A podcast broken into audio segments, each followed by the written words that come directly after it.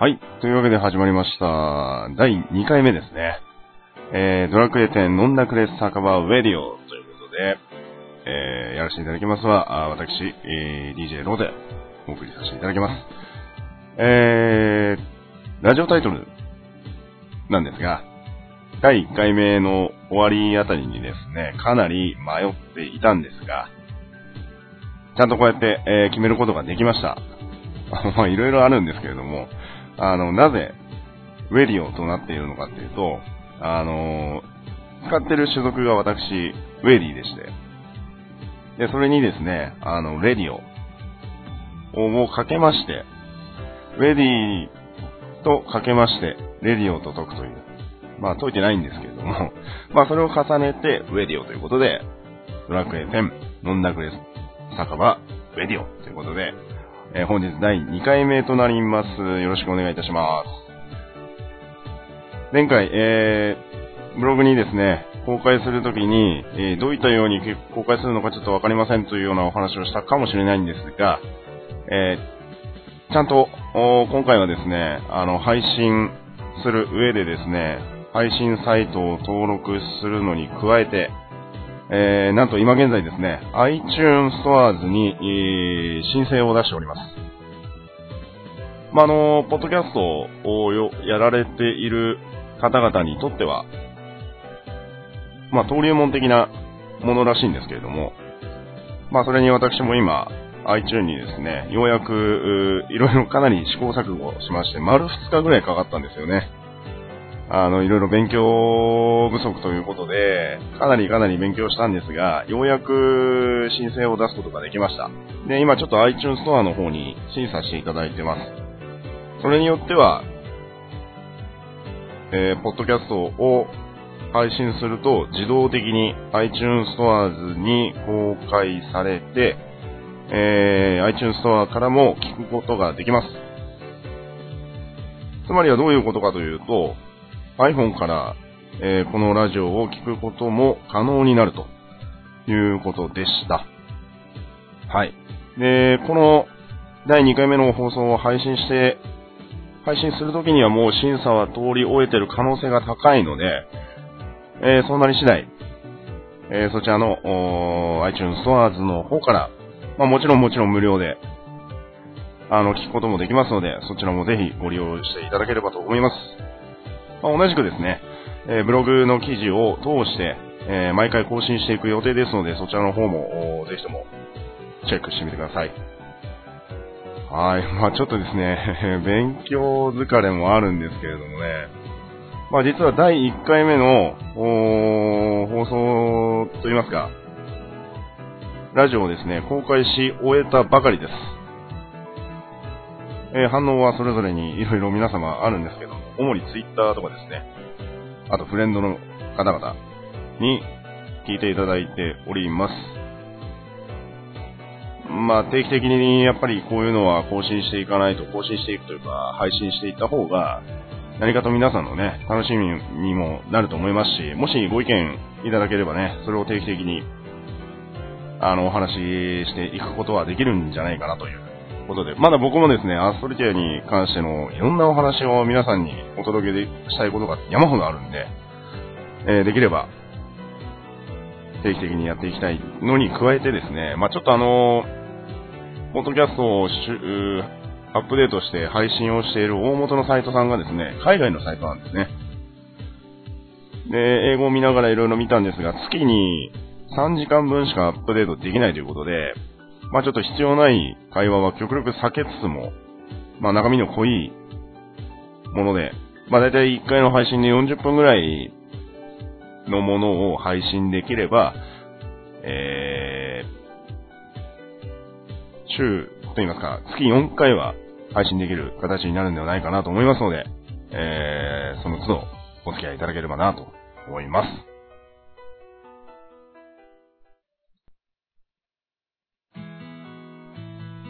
はい。というわけで、ドラクエ10飲んだくれ酒場ウェディオということで、えー私、ロゼがお送りさせていただいておりますが、今回の第2回目の主な話題は、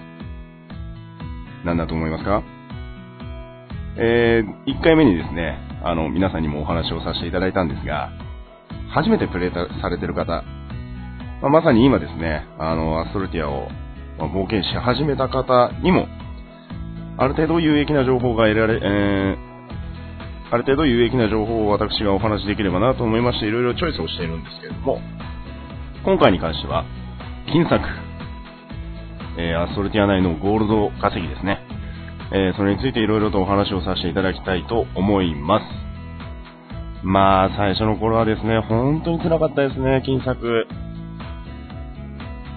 私、初期の頃と言いましても、まあ、あの、バージョン2が終わるまで何をやってたかっていうと、まあ、討伐を買って、で、サブキャラでですね、ラインコという、あのー、裁縫職人でですね、三河市の服を延々と作り続けてました。まあ、時給で換算すると約10万ぐらいだったんですけど、当時は。あの、記述紙を技術紙を 縫う力もなくてですね、まあ、ちょっとほ、ほとんど職人苦手なんですけれども、まあそんなこんなの苦労を皆さんや,、えー、やられてると思うんですが、今回いろんな種類がある金作の中でいくつかチョイスしてご紹介していきたいと思います。はい。まず一つ目は今今お話ししました職人。まあ職人といってもいろいろあるんですが、まあランプ、壺、まあ装備にですね、あの、効果をつける。例えば攻撃力プラスであったり、守備力プラスであったり、まあ、呪文耐性、ブレース耐性、えー、その他、耐性関係ですね。えー、いろいろあるんですけれども、まあ、それに加えて、武器、防具、裁縫、道具、あと調理もありますね、今は。まあ、最初の頃はなかったんですが、今はもう料理があるということでですね、まあ、料理職人の方は私実はあの全然あのノンタッチで儲かってるのかなっていうのがあるんですが、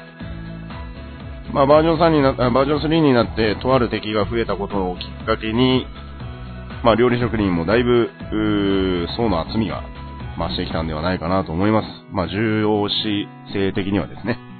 上がってきたんではないかなと思います。まあそんな中の職人なんですが、稼いでる人はですね、まあそのアップデートの波等々を利用して、1000万から1億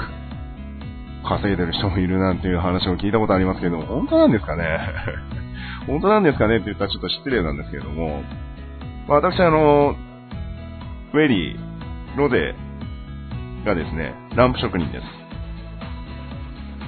で、バージョン1から始めてますけれども、職人レベルは今38です。え？って思われたフレンドの方多分いると思うんですけれども、38です。本当にあの、ダメなんですよね。あのー、ギャンブル性がある錬金というか、もう一瞬にして100万ぐらいの素材がパーになるっていう、あの、恐怖。まあ、あの、好きな人にとってはね、あの、ああいう、なんて言うんですか、こう、痺れるルーレットが、もう大好きで大好きでたまらないっていう人もいると思うんですけれども。まあ、職人をやる上でですね、まあ、必要なものはまず経験値、そしてレベル、あと元になるお金ですね。それが必要になってきますので、やはりあのー、基本的なお金、ある程度のまとまった資金がないと、ちょっと手をつけるのには難しいかなという感じでございますけれども、まあそんな中でもう一つ、それに付随してご紹介する金策がですね、汗と涙の結晶。こちらを生成し、売る金策。えー、汗と涙の結晶についてはですね、あのー、もうご存知の方多数いらっしゃると思いますし、もう始めたばかりの方もですね、あの、素材屋さんに行けば、必ず目にする。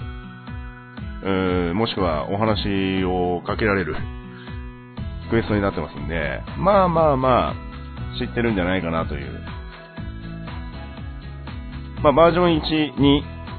の段階ではですね、まあ、あの、結晶の溜まる度合いがですね、バラバラなんですけれども、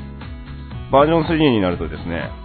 あの、すべての装備、頭、体上、体下、腕、足、まあ、武器もですね、これが均一に溜まっていくようになります。なので、まあ、結晶を非常に集めやすくなる。もしくは、溜めやすくなる。ような状態になってます。まあ、で、これなんですけれども、まあ、特訓システムに関しては、あの、ごめんなさい。あの、お調べになっていただければ、あの、一番わかる攻略サイトさんいっぱいありますんで、こちらも参照していただければと思うんですけれども、えー、先ほども私ちょっとお話ししました、LINE 校というお話。まあ、これはなぜ、な、何なのかというと、まあ、あの、安い装備で、で、汗の結晶、ごめんなさい、汗と涙の結晶を取れる数が多い、かつ、汗と涙の結晶が100溜まって取り出せるようになった総数の売るお金が購入した装備よりも増える。えー、それ、それのことに、そういうことによって、こう、若干利益が出るんですね。汗と涙の結晶が全て取れた時に、お金で換算すると、買った時のお金よりも、汗と涙の結晶を売るお金の方が高くなる。まあ、結晶金策なんて呼ばれてるんですけれども、まあ、あの、私のフレンドで一人すごい、あの、結晶金策がっつりやってる人がいるんで、まあ、ぜひ、ぜひその方にあの、ご、ご教授いただければ 一番早いんですけれども、まあ、あのー、特訓ポイントも稼げる。まあ、もしくは経験値を稼ぎながら金策もできるという、まあ、非常に、えー、メリットのある金策でございます。まあ、ただ一つデメリットがあってですね、まあ、眠い。眠いんです。眠くなっちゃうんです。寝落ちしちゃうんです、これが。まあ私もですね、以前、えー、汗と涙の結晶金策をよくやっていたんですが、まあ眠くてですね、まあ寝落ちして、まあ、うん十万ゴールドをですね、教会と共に、教会で目覚め失うという、まあそういった経験もあります。まあ今ご紹介したのは職人。まあもしくはえー、それとですね、汗と涙の結晶。この2点ですね。えー、他に、え、っとですね、もう一つが、素材アイテム狙いの討伐。まあ、通常ドロップ、レアドロップ、モンスターにはそれぞれ2種類のドロップあります。で、これでですね、今マザーで高値を推移している通常ドロップもしくはレアドロップを狙っていこうという金策ですね。まあ、バージョン1、バージョン2の頃はですね、まあ、グレンで非常に盛り上がりました。あ、あのー、募集をかけてですね、まあ、盗賊さん募集とかね、僧侶さん募集なんつって、えー、通常ドロップ何々を取りに行きましょうっていうパーティー、パーティーを募集するんですね。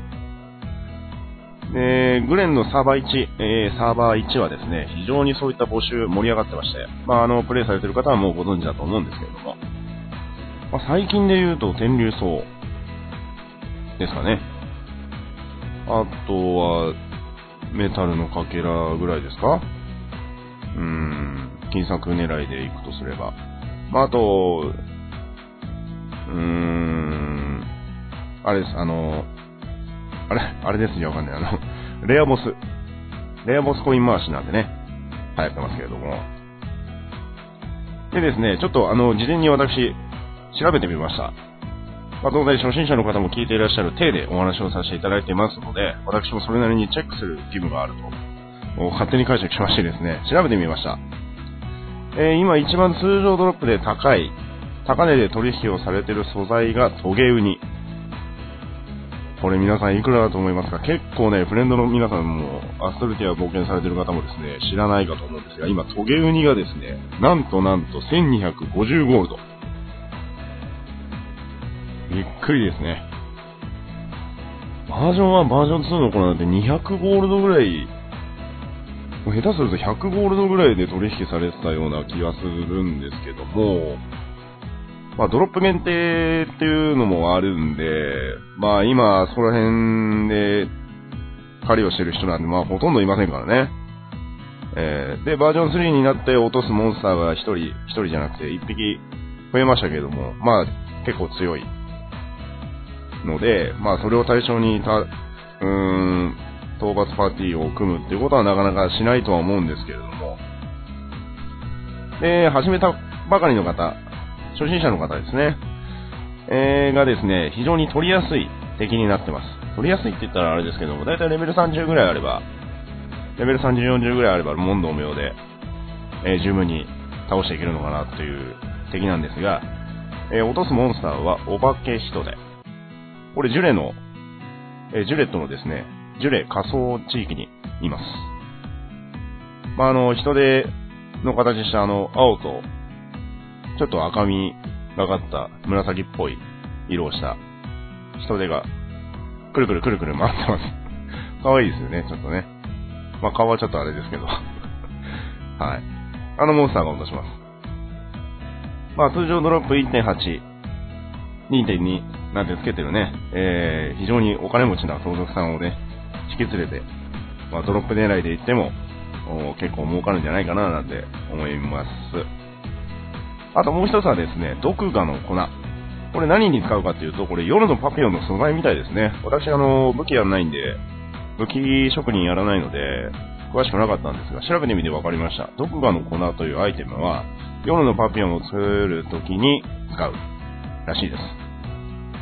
で、落とすモンスターは、毒イモムシ、しびれタンビラ、ハンターフライ。まあ、どれもですね、初期の街に、えー、シンボルとしていっぱいいますね。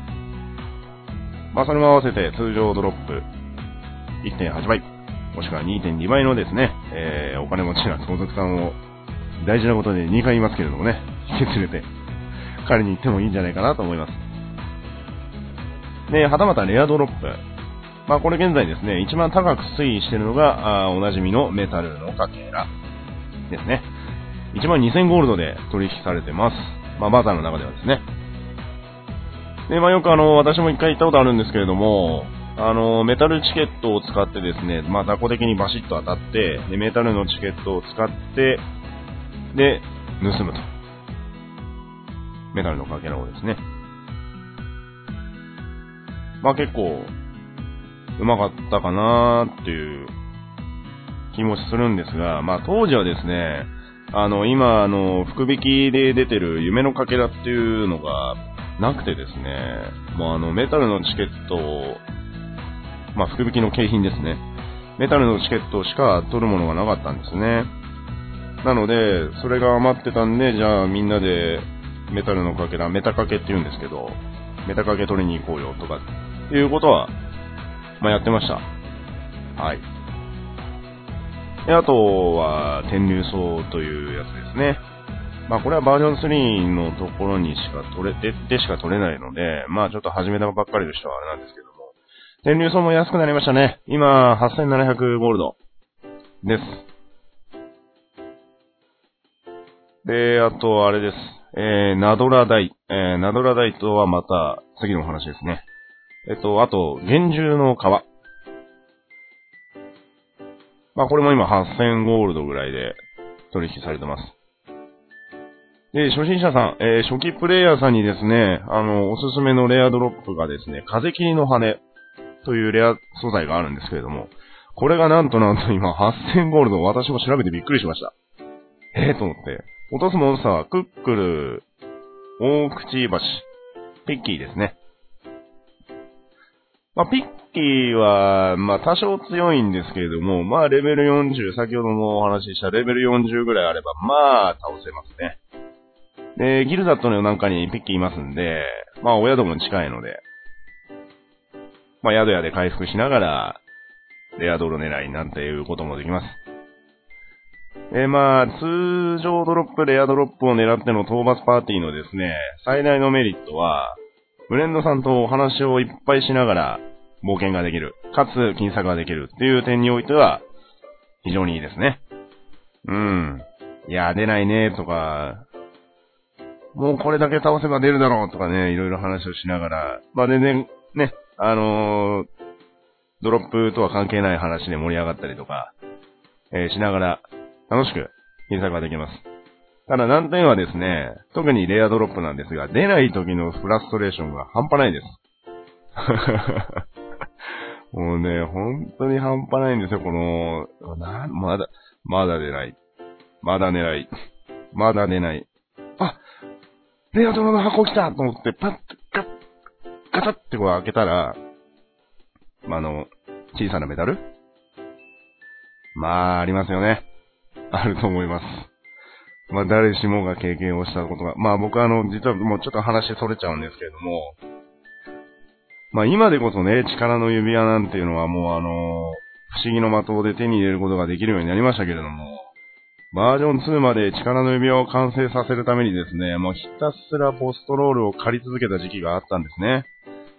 で、もう一人ですね、もう眠い目をこすりながらひたすらポストロールと向き合って、レアドロの盗賊借りてですね、もうずーっとエデソルの渓谷にこもってたんですね。で、やっぱり落ちるんですよ。レア素材が入ってる宝箱がポトッと落ちるわけですね。うわーやったーと思って、かばって開けるじゃないですか。まあ一番上に小さなメダルと。まあ、あるあるですね。まあ、そ、もうそれ以外全部ふさふさの毛皮みたいな。ブワーって。ふさふさの毛皮、ふさふさの毛皮、ふさふさの毛皮、ブワーって。いらないよ、こんなに、みたいな。まあ、そういうこともありましたけれど。まあ、ちょっと脱線しちゃいました。申し訳ありませんが。えー、2ドロ、レアドロ、狙い。いや、でも、トゲウニ高いですね。結構いいかもしんないです。はい。で、次。金作の種別ですね。えー、キラキラ。キラキラ広い。もう、これはバージョン1時代からもう永遠と続き、そして今も、えー、ナンバーワンの金作と言ってもいいんじゃないんですか、個人的にです。職人をなりわいとしてる人に怒られちゃうかもしれないですけどね。キラキラ広い。えー、第1回でお話をしましたけれども、私、ニアカで、えー、実はロデールがですね、バージョン3、ようやく新大陸の方まで行けるようになりまして、で、ずーっとキラキラ拾いをやってたんですが、まあ美味しかったですね。まあ今でこそ低入層なんて下がっちゃいましたけれども、まあ高かった当時はね、バージョンアップから4日、4日5日、1週間ぐらいは天竜層が2万ゴールドぐらいですごい高くて、うわなんでこんな金策があるんだ、という感じで。で、だいぶあの、お金を貯めさせていただきました。ありがとうございます。リッキーありがとう。で、それを以外にですね、まあ、通常のアストルディアの中で、えー、拾えるキラキラで一番高いのはどれかという感じなんですけれども、まあ、高さで言うと、オグリドホーン。みんな大好きオグリドホーンって言ったぐらいですね、バージョン1の終わりぐらいなんですけれども、まあ高いです。今4000ゴールドします。で、次がですね、まあ、ベナールシェル。えっ、ー、と、これもですね、先ほど申したトゲウニの場所の、えー、ジュレの仮想のみしか取れません。しかもだいたいマックスで取れて確か3つ、あ、ぐるっと回れば4つ取れますね。まあ、あそこを約5分、5分もしくは10分ぐらいぐるっと回って、えー、まあ1万ゴールド。まあそれを高いとか、高いと取るか、少ないと取るかは、皆さんにお任せします。はい。で、あとドアチャックオイルもですね、まあ値がかなり乱高下するんですけれども、今1500ゴールドで取引をされてます。で、気をつけてほしいのはこのドアチャックオイルなんですけれども、えー、今現在ですね、街を、街を四方々、もう飛び回ってるバトンちゃんという可愛い可愛いプクリポのキャキャラがいるんですけれども、まあ、あのー、ね、知ってる方はもう知ってると思うんですけれども、まあ、バトンちゃんというランダムの、ランダムで飛んでくるキャラクターがいまして、で、その子がですね、な、どこどこ、どこどこの村何丁目の何番の家に、このバトンを届けてくれと、言うんですね。で、それに加えて質問を答えてからそのバトンを回して、で、2日後ぐらいにですね、2日後もしくはその、まあ、ちょっと仕組み私もごめんなさい。あんまり詳しくないんですけれども、届けた家の相手の方がバトンちゃんと会う、会うか、もしくは2日ぐらい経った後に私大体毎回飛んできてたんで、まあそのぐらいのスパンは空きます。2日間ぐらいですかね。すると、贈り物を持って、家の前に立ってます。結構ね、あの、家の前でログアウトして、ログインした瞬間に誰か立ってる。うわうわあ、バトンちゃんみたいな。結構びっくりするんですけど、あれ。で、バトンちゃんがですね、たまにドアチャッカーオーレをですね、10個くれるんですね。プレゼントで。ありがとうなのーとか言って。うーん。その、その喋り方はもう、ちょっと、おじさん厳しいなっていう感じなんですけれども。まあまあまあ。で、なので、バトンちゃんが、それを10個、ドアチャッカオイルを10個くれたら、ちょっと時期を置いて、2週間ぐらい寝かせて、バザーに出すと、まあ結構、ね、1500ゴールドとか、もっと高くなるかな？ちょっとわからないんですが、そのぐらいの値段になるんでね、あの、ちょっと時期をずらすっていうのも結構大事です。はい。まあ、キラキラで私がノンチェックな素材もあるかもしれませんし、うーん、もうないとは思うんですけどね。まあ、このぐらいですかね。うん。キラキラもまあ、ずっと真面目に回ってる人もね、たくさんいるんで、あの、そのフレンドさんを引き連れて、まあ、くだらないお話をしながら、3日を過ごす。ということもまあ、いいんじゃないかなと思います。えー、次。討伐。もうこれは言わずと知れた日課ですね。えー、と、大体、まあ、もう皆さんご存知だと思うんですけれども、メギストリスのサーバー1、もしくは2。まあ最近ではなんかもう、その討伐を売る方のホームのサーバーでもうめんどくさいから売っちゃうとかっていう人結構いらっしゃるんですけれども、まあ大体メギストレスのサーバー1で販売をしています。まあ重いですよね。実は先日まで、あ、先日と言いますか、まああの、昨年まで私 Wii プレイヤーでしてね、もう非常に重くてしょうがなかったです。はい。まあでもあの、今では、強ボスを4万ポイント、まあ4万ゴールドですね。4万ゴールドと4万経験値が入る強ボスの討伐をですね、1000ゴールドで売ってらっしゃる方がたくさんいらっしゃるんで、まあ実質的に手に入るお金は3万9000ゴールドですね。で、それプラス1回、1回でオーブなんか出ちゃったりしたらね、キイエローオーブだとだいたい今4500ゴールドぐらいですか？ですから、1回の討伐で4万3000ゴールド。しかも強ボスなんで、もう10分かかんないですね。サポーター、サポートさんを借りてなんやかんやして、討伐を終わらせる約10分15分の合間にもう4万3000ゴールドゲットしちゃうっていうね。まあ、日課にしちゃいますよね、これはね。これが多分一番あの、毎日、継続は力なりじゃないんですけれども、塵も積もれば山となる系の金策でございます。まあ、キラキラもね、えー、同じぐらいの部類にはなると思うんですが、討伐は皆さんやってます。ほぼほぼやってます。まあでも討伐もだいぶ楽になりましたね。うーん、相変わらずメギのサバ一応重いですけれども。えー、あと、まあ、簡略的になってしまうんですが、畑。まあ自宅を持ってる人ですね。あの、畑に、まあ花を植えたり、お宝の種を植え、お宝の種を植えたりね。超お宝の種なんかありますけれども。まあそういった花等々をいろいろ植えて、で、栽培をすると。で、バザーに流すと。で、なんか、聞いた話なんですけど、フレンドさんから聞いた話なんですけれども、花もですね、なんかその時期によって全然値段が変わるそうで、まあ私あんまり気にしないでブラックばっか買ってるんで あの、ブラックリリーばっかり買ってるんで、まあ大体2500ゴールドから3000ゴールドぐらいの間をさまよってるんですけども、ブラックリリーに関しては。ね。これはあの、第1回の放送でも、あ、第1回の配信でもですね、お話をしましたけれども、女性キャラクターは非常にあの、ドレスアップに力を入れますので、まあちょっと可愛い課金アイテムとかね、課金アイテムというか、課金装備とか、あのー、新しい装備で、可愛めな装備が出ると、もう、ドレスアップ用の色が高くなる、高くなる。この桜ローズとかね。もうすごいですよね。急上昇します。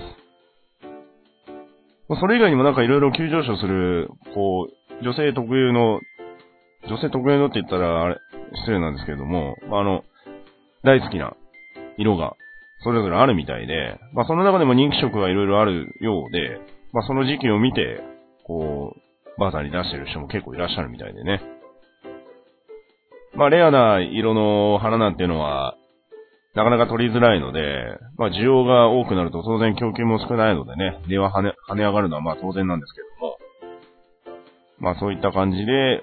畑を有効活用してらっしゃる方もいらっしゃるそうです。まあちなみになんですが、私はもう畑大嫌いです。いや、違うんですよ。今でこそ、あのー、じょうろで、ペッて水を、水揚げしますかって出て、ペッて出て、水をペッてやるじゃないですか。シャーって。もう9箇所、9箇所でしたっけ ?8 箇所かあ ?8 箇所ですよね。あるわけですよね、畑が。昔はその、一つ一つに水をあげてたんですよ。愛情をこう注ぐように。一つ一つ、大きく育てよう。大きく育てよう、なんつって、やってたんですけどね。今じゃあれですよ。あのー、水バーってやったらこう、全部に水バーって出ちゃうみたいな。そんなアメリカの球場のスプリンクラーみたいな感じの、あの、パシャパシャパシャパシャパシャつって。ねえ別にそこに文句を言うほど必要性というか、まあそこに文句を言う術はないんですけれども、まあそういうのがなんか、こう、トラマじゃないんですけれども、自分の中でこう、名残として残って、今に至ると。いうような感じなんですけれども、まあまあ話取れちゃいましたけどね。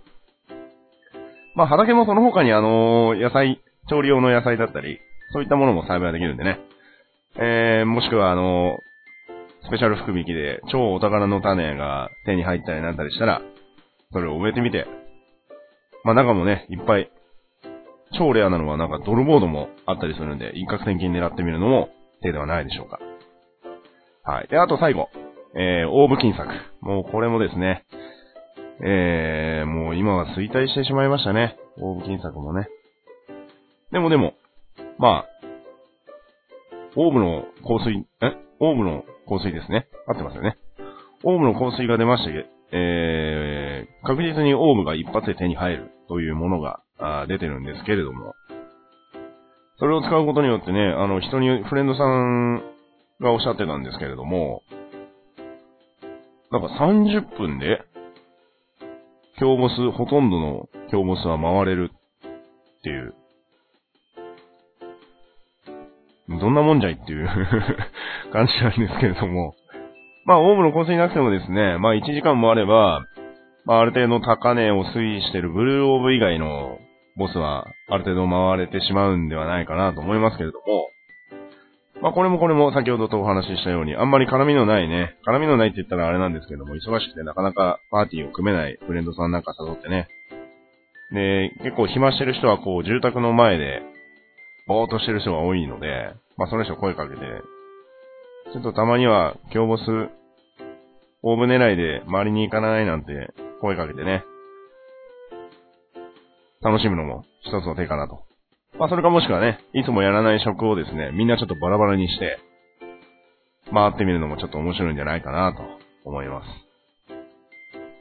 まあ本当にあの、金策考える人は考える人で、まあこれ私が、私が今ご紹介した金策以外のね、もっともっと利便性のある、かつ効率的な金策を知ってる方も当然いらっしゃると思うんですけれども、ね、あればぜひとも教えていただきたいなと思います。まあ、うーん、私の個人的な金策になってしまうんですけども、もうキラキラだけですね、最近は。いや、なんかいろいろお誘い、迷宮のコインボスとかね、お誘いたくさんいただいて、嬉しい限りではあるんですけれども、まあ、いかんせんお金がどんどん減っていくという、大変な出来事です。まあ、たまにはお金集めも行かなきゃなーなんてちょっと反省はしているんですが。まあ、まだね、あの、そんな窮地に立たされるほどの金、お金のなさではないので、まあまあ、有効活用できてるのかなという感じでございます。以上、第2回目の放送の金策についてお話をさせていただきました。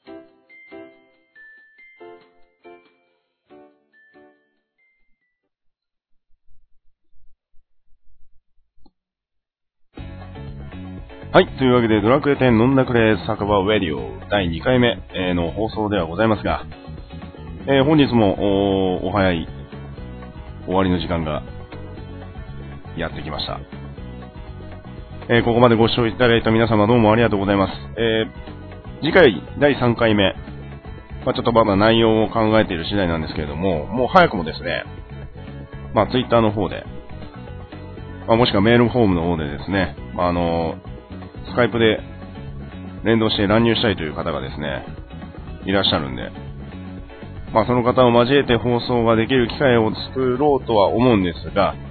まあ、それに、をやるにしても、まあ、ちょっとまた新たに勉強しなきゃいけないことが当然出てきますので、まあ、それにこぎつけるまでちょっと時間がかかってしまうかもしれませんけども、その時はぜひともね、えー、楽しみにしてご視聴いただければなと思います。えー、アストルティアに関してのお話、えー、本当にたくさんいっぱいまだあります。で、これに関して話してほしい、もしくはですね、まあ、当番組にご質問、ご意見、ご感想等々、じゃんじゃん募集しております。えー募集メール、えーフォームの方をですね、えブログに毎回載せてます。で、ちなみに第1回目の、お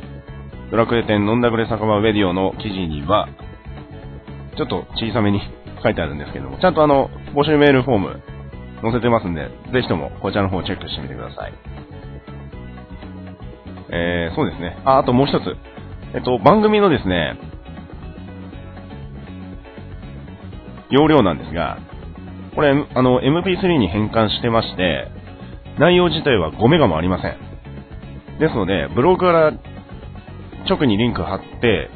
あの、聞けるように現在しておりますので、フォームをちゃんと作ってます。ですんで、これを聞く、まあ、通信量の、あの、とはまた別に、その MP3 だけ約30分間の放送なんですが、第1回目に関しては5メガもかかっておりませんので、まあ、通信量もそんなに心配する必要はないのかなというのがちょっと現状です。あの、結構動画を見るものでも何でもないので、まあ、これで YouTube を見るとかっていうとまた、あの、話は別になってしまうんですが、まあ、この、ラジオ自体の容量に関しては5メガぐらいなので、まあ、あまり容量を気にしないで、お外に、あまあ、通勤通学、もしくは出先、なんかにね、えー聞くことも全然可能だと思いますので、そちらもぜひ、チェックしてみてください。で、並びにですね、えー、冒頭でも申し上げました、月におそらく4回程度、週に1回は確実に配信できるように私も頑張っていきたいと思います。えーブログの更新もですね、それで滞ってしまうんじゃないかという話もいただきましたけれども、まあ、それも合わせて、えー精進してまいりたいと思います。並びにですね、並びに並びに、えーイベントを企画しろと、先日飲みに行ったフレンドの方にですね、えー言われてしまいまして、反省しております。え今までたくさんイベントやってきたんですが、今一番期待されてるのが修学旅行ですね。はい。で、まあ、それを除いても、あと3つはやりたいことがあります。で、あと、かくれんぼもやりたいんですよね。かくれんぼ。かくれんぼやりたいんですよね。帽子が出てまだ実はですね、買ってもないんですよ。もうね、イメージの中では、こういうかくれんぼしたいなって、もうぐるぐるぐるぐる回ってるんですけども、なかなかそれにこぎつけていないのが現状ではございますが、えー楽しいことをメインにですね、えーこれからもいろいろと皆さんを交えて、えー楽しんでいきたいと思います。はい。というわけで、第2回目になります。ドラッグ A 店飲んだくれ酒場ウェディオ DJ ロテがお送りしました。次回まで、また、アストルティアを楽しんでください。それでは。